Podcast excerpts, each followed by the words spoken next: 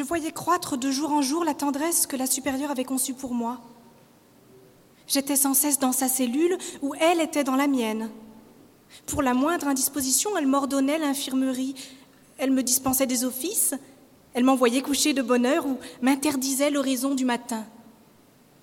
Au cœur, au réfectoire, à la récréation, elle trouvait moyen de me donner des marques d'amitié. Au cœur, s'il se rencontrait un verset qui contint quelques sentiments affectueux et tendres, elle le chantait en me l'adressant, ou elle me regardait s'il était chanté par une autre. Au réfectoire, elle m'envoyait toujours quelque chose de ce qu'on lui servait d'exquis. À la récréation, elle m'embrassait par le milieu du corps, elle me disait les choses les plus douces et les plus obligeantes. On ne lui faisait aucun présent que je ne le partageasse. Chocolat, sucre, café, liqueur, tabac, linge, mouchoir, quoi que ce fût. Elle avait déparé sa cellule d'estampes, d'ustensiles de meubles et d'une infinité de choses agréables ou commodes pour en orner la mienne. Je ne pouvais presque pas m'en absenter un moment, qu'à mon retour je ne me trouvasse enrichie de quelques dons. J'allais l'en remercier chez elle, et elle en ressentait une joie qui ne peut s'exprimer. Elle m'embrassait, me caressait, me prenait sur ses genoux, m'entretenait des choses les plus secrètes de la maison et se promettait, si je l'aimais, une vie mille fois plus heureuse que celle qu'elle aurait passée dans le monde.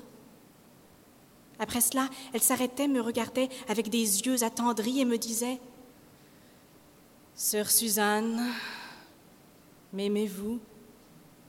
Et comment ferais-je pour ne pas vous aimer? Il faudrait que j'eusse l'âme bien ingrate. Cela est vrai. Vous avez tant de bonté. Dites de goût pour vous. Et en prononçant ces mots, elle baissait les yeux. Ah, sœur Suzanne, vous ne m'aimez pas. Je ne vous aime pas, chère mère. Non. Et dites-moi ce qu'il faut que je fasse pour le prouver. Il faudrait que vous le devinassiez. Je cherche, je ne devine rien. Cependant, elle avait levé son linge de cou et avait mis une de mes mains sur sa gorge. Elle se taisait, je me taisais aussi, elle paraissait goûter le plus grand plaisir. Elle m'invitait à lui baiser le front, les joues, les yeux et la bouche. Et je lui obéissais. Je ne crois pas qu'il y eût du mal à cela. Cependant, son plaisir s'accroissait.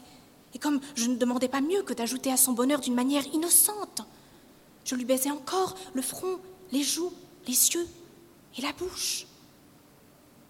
La main qu'elle avait posée sur mon genou se promenait sur tous mes vêtements, depuis l'extrémité de mes pieds jusqu'à ma ceinture, me pressant tantôt dans un endroit, tantôt dans un autre. Elle m'exhortait en bégayant et d'une voix altérée et basse à redoubler mes caresses. Je les redoublais. Enfin, il vint un moment, je ne sais si ce fut de plaisir ou de peine, où elle devint pâle comme la mort.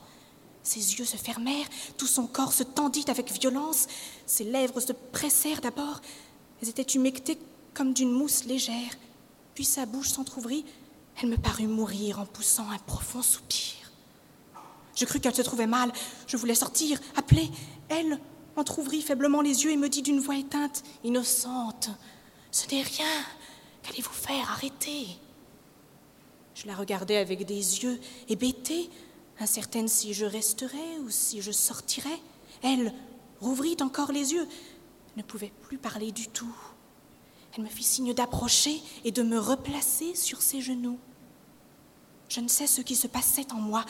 Je craignais, je tremblais, le cœur me palpitait, j'avais de la peine à respirer, je me sentais troublée, oppressée, agitée, j'avais peur.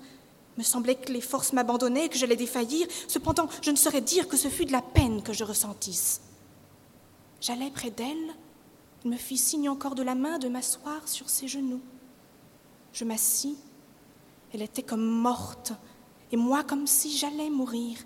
Nous demeurâmes assez longtemps l'une et l'autre dans cet état singulier. Si quelque religieuse fût survenue en vérité, elle eût été bien effrayée. Elle aurait imaginé ou que nous nous étions trouvés mal, ou que nous nous étions endormis. Cependant, cette bonne supérieure, car il est impossible d'être si sensible et de n'être pas bonne, me parut revenir à elle. Elle était toujours renversée sur sa chaise, ses yeux étaient toujours fermés, mais son visage s'était animé des plus belles couleurs.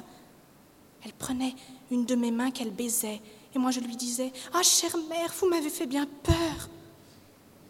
Elle sourit doucement sans ouvrir les yeux. Mais est-ce que vous n'avez pas souffert? Non, je l'ai cru. L'innocente. Ah, la chère innocente. Qu'elle me plaît. Je veux savoir toute votre vie. Vous me la direz Oui, chère mère. Toute. Toute. Mais on pourrait venir. Allons, nous mettre au clavecin. Vous me donnerez une leçon.